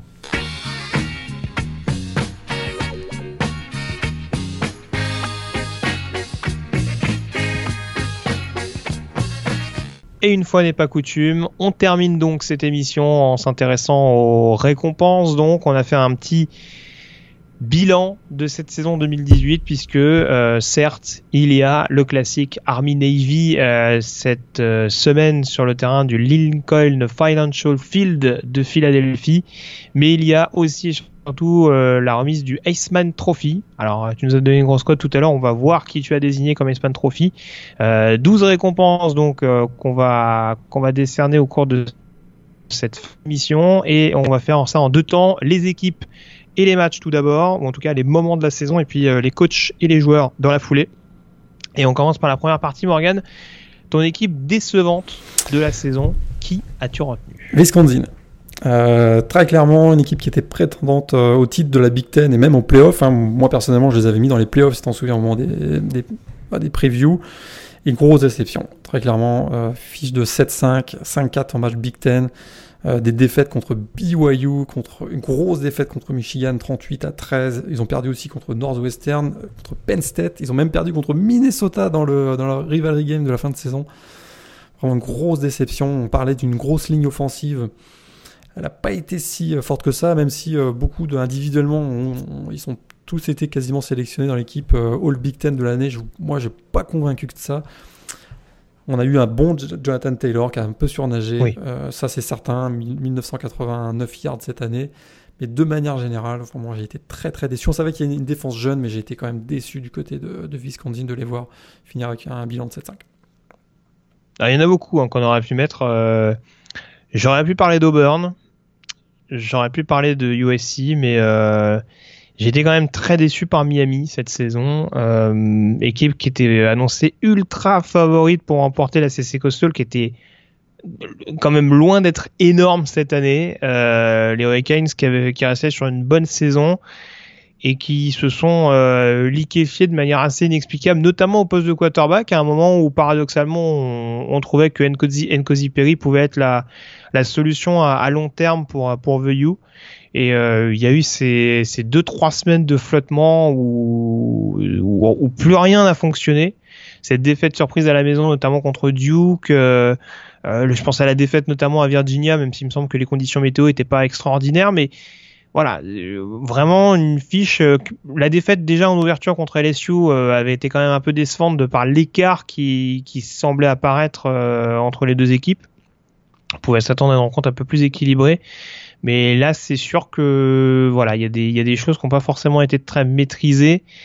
Euh, au niveau du jeu au sol, qui est la spécialité du côté de Miami, euh, on n'a pas forcément réussi à vraiment déterminer un principal porteur. Euh, ça a beaucoup alterné entre Homer, Dallas, un cooling guard. Enfin, ça, on n'a jamais été vraiment capable de trouver un taulier. Et puis après, forcément, il y a eu quelques coups durs. Je pense notamment à la fin de carrière prématurée d'Amon Richards, mais euh, bon là, il y a eu aussi le, le départ forcé de, de, Jeff Thomas également sur le poste de receveur. C'est sûr que c'est des contraintes qui ont été à prendre en compte pour Mark Rich, mais euh, de par le talent qu'il y a dans cette équipe-là, euh, notamment, notamment, enfin, notamment offensivement, et je le dis notamment sur la question des quarterbacks, c'est sûr que je m'explique pas trop cette, euh, cette euh, étonnante baisse de régime de Miami qui termine donc avec une fiche euh, assez quelconque de 7-5 et un bilan de 4-4 en, en conférence. Euh, bon, certes, il y en a qui ont fait pire et eux au moins ils vont en bowl, mais voilà, le relativisme euh, sauvera pas forcément, euh, ça aidera pas à garder le sourire du côté de, du côté de Coral Gables. Euh, ton équipe surprise de la saison? Syracuse. Syracuse quand même, ah. Ça c'était une belle petite surprise. Hein. On savait qu'avec la présence de Eric Dungy, leur quarterback senior, ils avaient ils avaient vraiment quelqu'un qui pouvait leur donner beaucoup d'élan et, de momentum. Il l'a confirmé, encore une fois, il est très adroit dans ses passes, il apporte beaucoup de, de leadership, mais alors vraiment gagner contre FSU, euh, North Carolina, North Carolina State, Wake Forest, Boston College, on n'était pas habitué de voir une équipe de Syracuse capable d'enchaîner les matchs avec un, haut niveau de performance. Et puis une courte défaite contre Clemson, un 27-23, et vraiment euh, super boulot de Dino Babers, donc le coach de Syracuse, qui finit avec une fiche de 9-3 et vraiment très impressionnant. Ouais, alors pour être. Euh, pour le coup, il suffit de se baisser un peu, hein, parce qu'on a eu beaucoup de surprises dans les différentes euh, euh, conférences. La principale, c'est quand même Northwestern, euh, selon moi, surtout que le début de saison, on l'avait dit, avait été quand même assez catastrophique pour les joueurs de Pat Fitzgerald. Euh, avec euh, ces défaites vraiment surprises à la maison, euh, cette fin de carrière là encore prématurée de Jeremy Larkin. Et pourtant, on a réussi à, trouver un deuxième souffle du côté des Whitecaps. certes, le niveau de la Big Ten, et j'en parlais il y a quelques semaines, des... paraît un petit peu a, a, paru un petit peu régressé et t'en parlais un petit peu, c'est aussi lié euh, au, au, rendement un petit peu relatif de Wisconsin. Mais euh, voilà, c'est difficile de ne pas citer Northwestern qui a réalisé une, une, une, dernière ligne droite absolument passionnante et on l'a dit, est même resté dans le coup pendant un petit moment dans cette euh, finale de conférence Big Ten.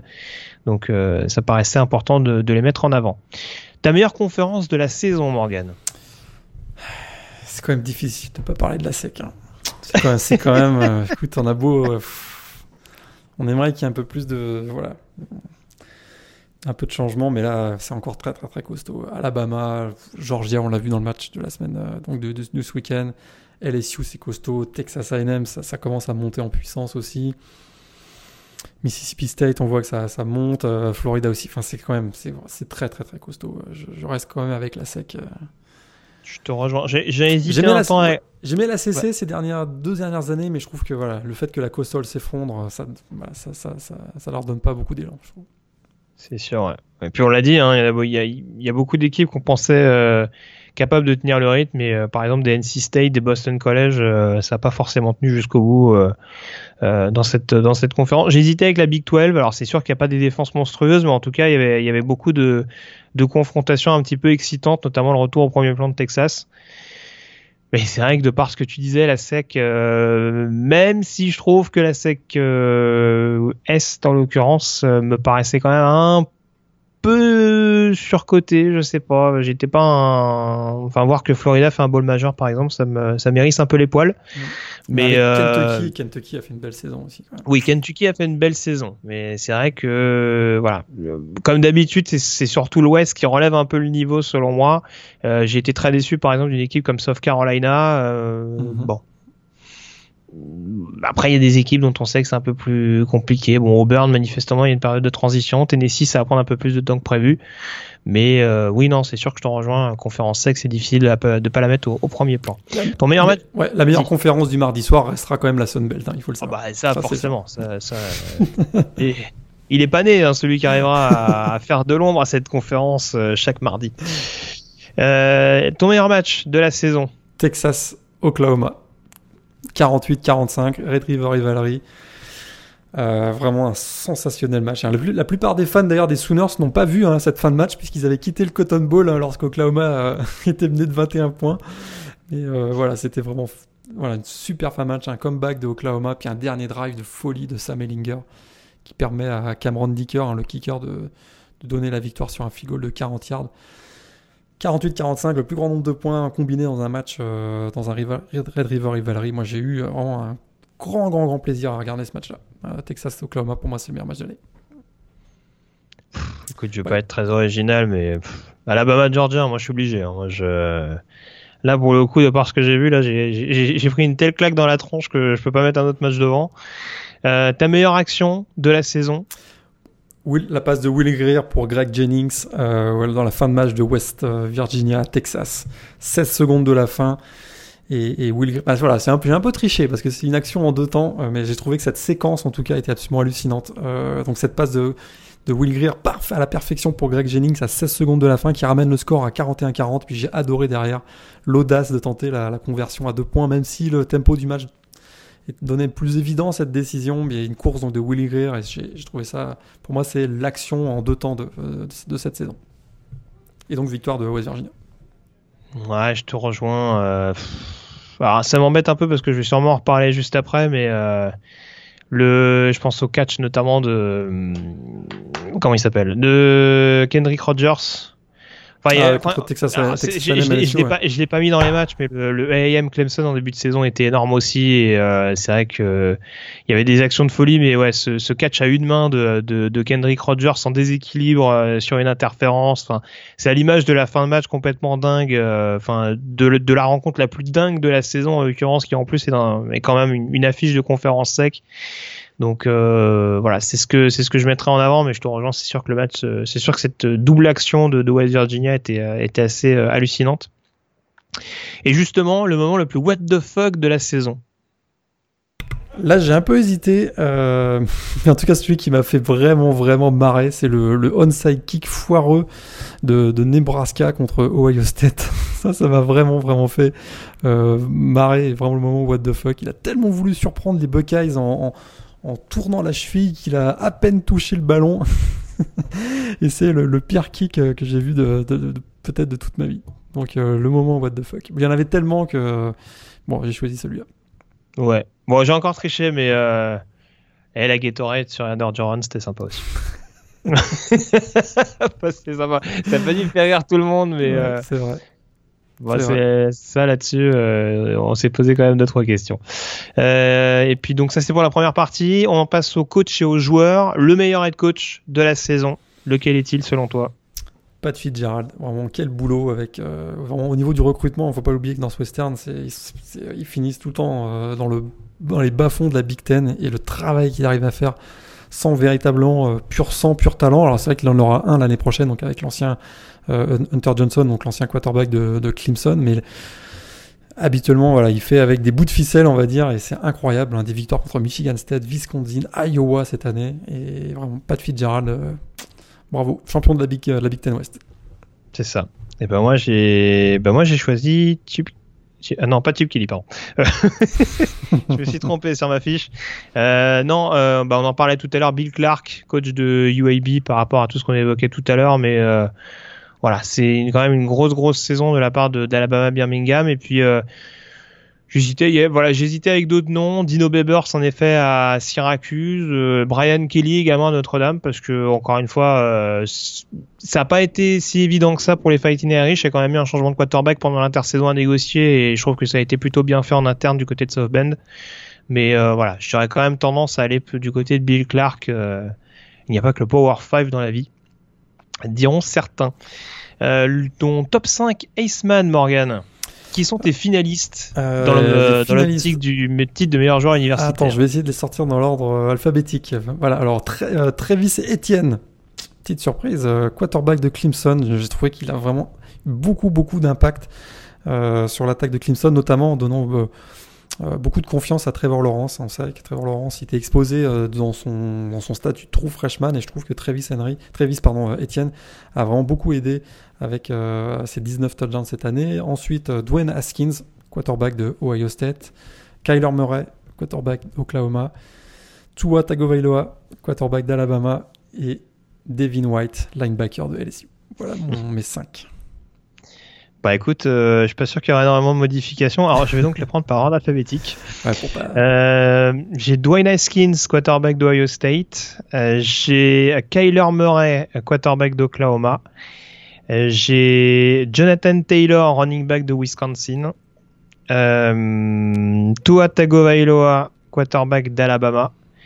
Et Devin White, linebacker d'LSU.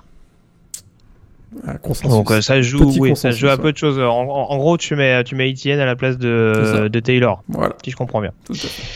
Ton meilleur freshman de la saison. Ah, en tout cas, celui qui m'a fait vraiment, qui a, qui a- qui coûte, qui a marqué la saison dans la Big 12, dans la Big 12 oui, c'est euh, Puka Williams, le running back de Kansas. Écoute, rien que le nom, déjà, on est attiré, on se dit, c'est c'est qui ce joueur?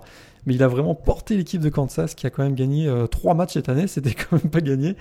Et il finit avec, il faut quand même rappeler, c'est peut-être la pire ligne offensive du pays, et il finit avec 1200 yards au sol et 7 touchdowns. Bravo à Puka Williams. Tout à fait. Euh, alors j'avais un petit doute. Euh, Isaiah Bowser, c'est freshman, on est d'accord. hein? C'est redshirt freshman, je pense, ouais. mais freshman, ouais. Attends, j'ai pas précisé trop redshirt. Attention. hein, attends. Ouais. Essaye pas de m'arnaquer, Morgan. hein. Euh, non, non, Isaiah Bowser. Alors je vais, je vais y aller avec lui. Euh, J'aurais pu sortir bêtement entre guillemets Trevor Lawrence, euh, qui a quand même marqué Ouais, l'esprit du j'hésitais côté de Clemson.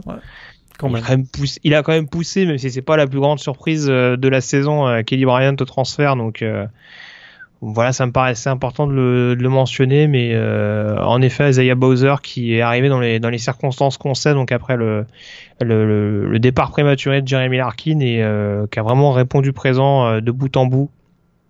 Et, euh, et voilà, c'est aussi de son fait cette saison, euh, cette saison entre guillemets miraculeuse de Northwestern et euh, cette productivité vraiment impressionnante au sol qui euh, est de bon augure pour la suite euh, pour le programme d'Evanston. Euh, donc ça c'est pour le freshman, ton meilleur joueur offensif de la saison.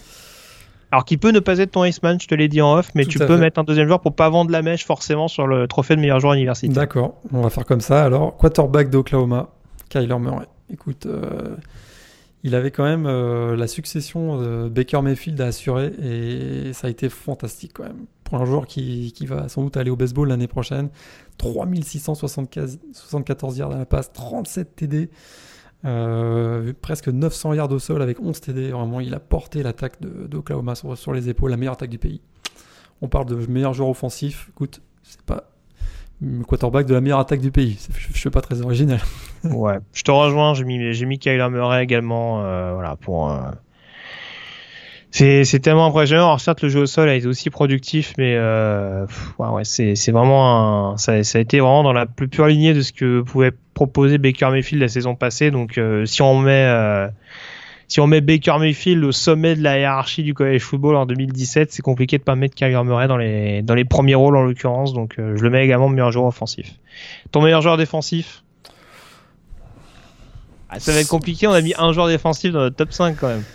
Écoute, 114, 115 plaquages cette année, 12 pour perdre, 3 sacs, 2 fumbles forcés, tout ça en, en 11 matchs et une mi-temps. Rappelez. oui, c'est vrai. Et on se rappelle que la seule mi-temps qui a joué contre Bama, euh, c'est c'est des stats de match. hein. voilà. C'est des stats de match entier. Donc euh, voilà, Devin White, hein, le linebacker de LSU. Écoute, euh, Mais franchement, ça, honnêtement, ça joue quand même ouais. de, ça joue, ça- excuse-moi, ça joue quand même de peu devant Quinnen Williams. Je pense que s'il n'y a pas Tagovailoa à, à Bama, je pense que Quinnen Williams est le joueur de la saison pour le Crimson Tide. ouais, je pense qu'on a rarement vu un linebacker aussi, euh, aussi impressionnant euh, que Devin White euh, cette année. Ouais, je te, je te rejoins. Bah forcément, c'est mon meilleur défenseur de, de la saison. Et ton S-Man Trophy, donc parmi les cinq joueurs que tu nous as cités tout à l'heure, qui nommes-tu meilleur joueur universitaire 2018 Kyler Murray, Oklahoma. Écoute, Ah, ouais, donc tu persistes ici. Très Je bien. persiste ici. Je, je crois que vraiment, euh, ça a été vraiment le meilleur joueur de la saison.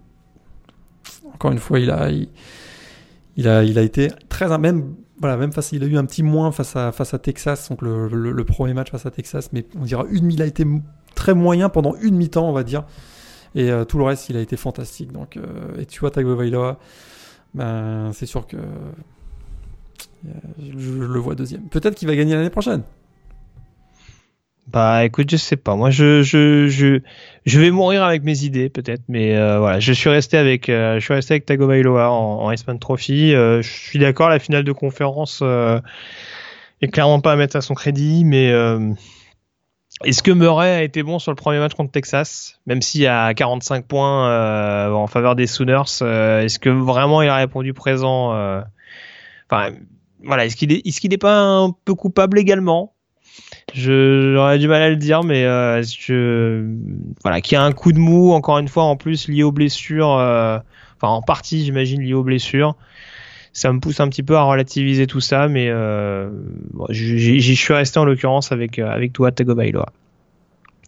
Euh, et puis alors juste pour terminer cette émission, parce qu'on on a fait le tour, on vous précise quand même euh, que euh, on fera en sorte d'organiser euh, une preview donc pour s'intéresser aux, aux principaux euh, bowls que je vais essayer de retrouver. Alors les, le- forcément, il y a les têtes d'affiche qu'on va citer tout de suite. Morgan, Euh, on l'a dit alors dans ce dernier carré. Alors ce qui est un peu surprenant par contre, c'est l'enceinte des matchs. Euh, puisque le Alabama-Oklahoma n'aura pas lieu au Cotton mais euh, à l'Orange Bowl Ouais, là, ils l'ont inversé, c'est assez étonnant, c'est vrai. du côté de alors c'est à Miami hein, l'Orange Bowl Mhm. si ça n'a pas changé et donc euh, Clemson qui affrontera Notre-Dame du côté de du côté du Cotton Bowl donc à Texas à Dallas Ouais. ou Arlington d'ailleurs C'est hein, au- ouais, à Arlington, non, c'est au AT&T Stadium. oui c'est au AT&T oui, Ouais. on est d'accord Et donc ça commencera à, à donc 22h en France pour Notre-Dame Clemson et 2h du matin en France pour euh, Alabama Oklahoma. Ouais donc euh, ça, ça sera, samedi sera- soir. Samedi soir. Oui, fran- franchement, ça tombe vraiment pas mal. euh, ça tombe vraiment pas mal du tout. Et euh, bon, c'est sûr qu'il y a un match de nuit, mais ça après, bon, on va pas trop pinailler. Et puis alors sur les autres bowls majeurs, alors je veux pas te dire de bêtises, je parle sous ton contrôle. Donc on disait tout à l'heure le Fiesta Bowl qui va donc opposer LSU à UCF. Ce Mhm. sera du côté de Glendale si le lieu n'a pas changé. Et alors du coup le Florida Michigan, c'est quoi? C'est le pitch? Alors le Florida Michigan, c'est que je me trompe pas. A priori, Euh, c'est le pitch du côté ouais, d'Atlanta. c'est le Pitch Bowl exactement. Donc euh, ce sera ce sera assurément ce duel entre entre Ouais, Bon, pour ceux qui se rappellent de la confrontation qui avait eu lieu l'année dernière entre les deux équipes, euh, c'était pas c'était pas c'était pas un match hyper offensif. ouais. Non, effectivement. Voilà. Et puis euh, également Et les deux derniers. Tu te souviens les beaux, vas-y. les beaux maillots dégueulasses de Michigan, ils étaient tout en jaune si je me rappelle. Oui, c'était C'était annonciateur annonciateur de, de, de belles choses. Et puis euh, les deux derniers bowls majeurs, donc le Sugar Bowl qui opposera Georgia à Texas, donc la confrontation sec Big 12 Mhm. euh, attendue sur ce match-là, et puis également donc euh, le, le dernier match, donc le Rose Bowl, le classique entre Ohio State et Washington, euh, qui aura lieu d'ailleurs le même jour que euh, le Sugar Bowl. Donc euh, voilà, entre le champion de la Big Ten et le champion de la Pac-12, comme quoi tout est tout est bien fait, tout est scénarisé. Comme euh, chaque saison Euh, sur les principaux duels, alors je remonte euh, des, des matchs, on va dire les plus tardifs aux plus à ceux qui arrivent le plus rapidement, euh, on va dire de la fin au début des bowls, je, je- je vais, le dire avec des mots français. Euh, le Citrus Bowl, on aura notamment Penn State contre Kentucky, on aura un Outback Bowl entre Iowa et Mississippi State, euh, un Tax Layer Bowl entre Texas A&M et NC State.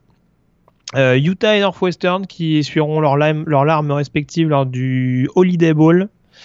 Euh, le Red Box Bowl, dont je parlais tout à l'heure, entre Michigan State et Oregon. Qu'est-ce qu'on a d'autre euh, sous le coude? On a Washington State, Iowa State qui peut être sympa lors, de, Ouais. de l'Alamo Bowl. Je vais y arriver.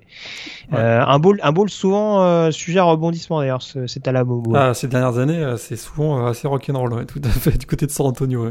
Ouais. Et le même jour, on aura quand même Syracuse West Virginia lors du Camping World Bowl et le Auburn Purdue lors du Music City Bowl. Ça aussi, ça peut être des duels assez sympas à voir. Ouais, le Camping World Bowl à Syracuse, West Virginia, on, ça peut, on peut avoir un beau shutout là, je pense. ça peut être sympa. Et puis, et puis comme euh, la NCS est aussi du renouvellement, Miami Wisconsin lors du Pinstripe Bowl, euh, sachant Mhm. que les deux équipes s'étaient affrontées l'année dernière lors de l'Orange Bowl. Ouais. Donc euh, voilà. Est-ce que c'était Miami qui avait gagné l'année dernière? Euh, Euh. Non, non, c'était Viscandine qui avait mis une raclée à Miami, souviens-toi. Avec un Ah super Alex Hornibrook. Ah oui, il nous avait fait 4 passes de touchdown, je pense. Ah bon. Mais oui. Très bien. Bon bah écoute, est-ce que Miami va prendre sa revanche? Eh, eh, mine, de, eh, mine de rien, c'est un peu le match entre nos deux déceptions de la saison. Eh, exactement. Eh, tu vois, quoi. Incroyable. le comité nous a écoutés, enfin en tout cas le, le- c'était quoi le bowl déjà? Le pinstripe, les organisateurs du Pinstripe, pinstripe bowl en. Pinstripe, ça joue, ça c'est ah, c'est à New York, ça, le Pinstripe. Ah oui, c'est au Il me semble, c'est au ouais. Yankee Stadium, ça, non? Tout à fait, tout Ouais. à fait. Et puis euh, forcément euh, un beau Boston College Boise State également euh, lors de ce formidable bowl, le Surf Pro First Responder Bowl. À mon avis, tu dois être ému Morgan de voir ton, ton équipe chérie des Eagles participer à ce formidable C'est bowl. génial. Bah, voir le contre Boise, c'est sympa, je trouve. Mais ouais. Ouais. Et puis euh, alors forcément les classiques, Troy qui retourne au Dollar General Bowl pour affronter Buffalo classique. et BYU qui jouera le potato. Eh Voilà, ben, on voilà. salue tous les fans de, de Brigham Young euh, contre Western Michigan. Forcément, il fallait une équipe de légende pour jouer ce bowl légendaire. Et eh bien, je suis content que ce soit BYU qui, euh, qui y participe. Donc, on suivra ça avec attention. Et puis, euh, alors, pour, on rappelle que les bowls, donc ça commence le 15 décembre. Et il y aura notamment un match euh, intéressant à suivre ce soir-là, donc le, à 21h30 en l'occurrence, c'est le Las Vegas Bowl, euh, qui promet souvent, enfin, qui fournit d'habitude de belles affiches. Et là, on aura un Fresno State, Arizona State. Donc, euh, match assez captivant, notamment entre les coéquipiers d'Enkilari et le dernier vainqueur de la conférence Mountain West. Euh, juste pour terminer, Morgan, on fait un point très rapide sur le sur le match de 1AA avec euh, peu de surprises en l'occurrence.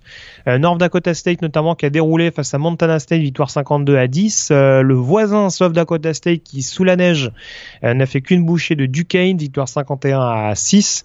Euh, ça passe également pour Eastern Washington contre Nichols 42 à 21. Euh, match à suspense pour la victoire de Colgate contre James Madison, le finaliste en titre qui s'incline donc 23 euh, à 20 en l'occurrence sur un field goal de la dernière seconde. Euh, Maine qui déroule contre Jacksonville State, victoire 55 à 27. Euh, une de un de tes outsiders, Kennesaw State, qui s'est imposé contre Wofford, victoire 13 à 10. Et puis les deux dernières rencontres euh, de, du week-end, donc Weber State euh, s'est imposé de manière assez confortable contre Southeast Missouri State, euh, 48 à 23. Et UC Davis, euh, une de mes équipes, en l'occurrence un de mes outsiders, euh, s'est imposé contre Northern Iowa, 23 à 16 en l'occurrence. Donc ce week-end, euh, le programme ce sera donc dans la nuit de vendredi à samedi, Weber State qui recevra Maine, et puis samedi donc à 18h, North Dakota State Colgate qui pourrait être l'une des affiches à suivre.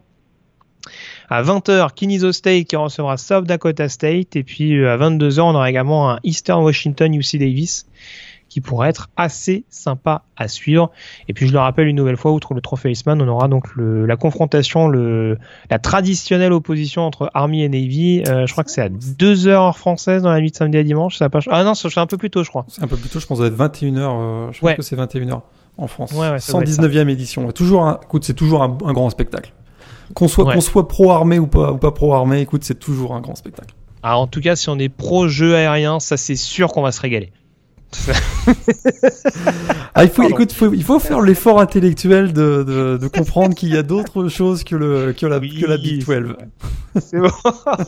ça, c'est pas beau. Ce procès d'intention ne t'honore pas. mais euh, non, non, mais c'est vrai que.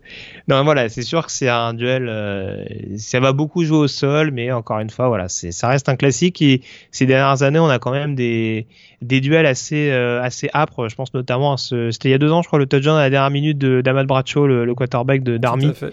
Euh, ouais. D'ailleurs, les midshipmen qui sont pas en énorme réussite ces dernières années face à face à Army, euh, et vu que cette saison ça se passe pas super bien non plus euh, pour les joueurs de Ken Newmatalolo, A priori, Army est largement peut-être le favori. nom de head coach le plus le Plus drôle et le plus original de 1A. Qu'est-ce que t'allais dire, Morgan? C'est sûr qu'Army est largement favori cette année. hein. Ils ont fait une, Ouais. fiche, une fiche de 9-2 et Navy 3-9, mais rivalry game. C'est un À contexte suivre. particulier. Ouais, ils peuvent prendre leur revanche en, en l'occurrence. Je sais même pas si Navy fait un bowl cette année. Euh, non, non, non, ils sont 3-9. Non, non, ils font pas. Ouais, c'est ça, c'est Ouais. ça. Ils, vont, ils font pas de bowl. Ouais. Army affrontera Houston dans le Armed Force Bowl. Ouais. Mais euh, ouais, pas de bowl pour, pour Navy. Je me demande si ça fait pas un petit moment quand même euh, pour les Pour les joueurs de, West Point. Euh, non, c'est Army Navy. Ouais. Bon bref, on s'en fout. C'est pas très grave. On n'est pas là pour faire un cours de militaire. Euh, Il y a juste cette news qui vient de tomber. euh, D'ailleurs, j'annonçais le duel entre Arizona State et Fresno State. Ce sera sans Enkilari qui a annoncé qu'il Ouais. euh, manquerait le bowl. C'est pas une énorme surprise parce que lui aussi en l'occurrence était annoncé pour euh, l'inscription à la prochaine draft. Donc en l'occurrence, euh, il se ménage et c'est pas très très étonnant. Merci en tout cas Morgan d'avoir été en ma compagnie. Ouais. Euh, je le rappelle, on se retrouve donc dans quelques jours pour faire une preview détaillée des principaux des principaux bowls. Alors c'est possible que ce soit en deux temps, hein, comme l'année dernière, avec d'abord les balls mineurs, puis euh, les balls majeurs et les playoffs décortiqués en amont. Euh, mais en tout cas, on se retrouve euh, d'ici la fin du mois de décembre pour analyser tout ça ensemble. D'ici là, passez une excellente semaine avec plein de matchs de college football et ne ratez surtout pas Alabama Georgia. Il faut le revoir absolument. Salut à tous. Ciao. Salut, bonne semaine.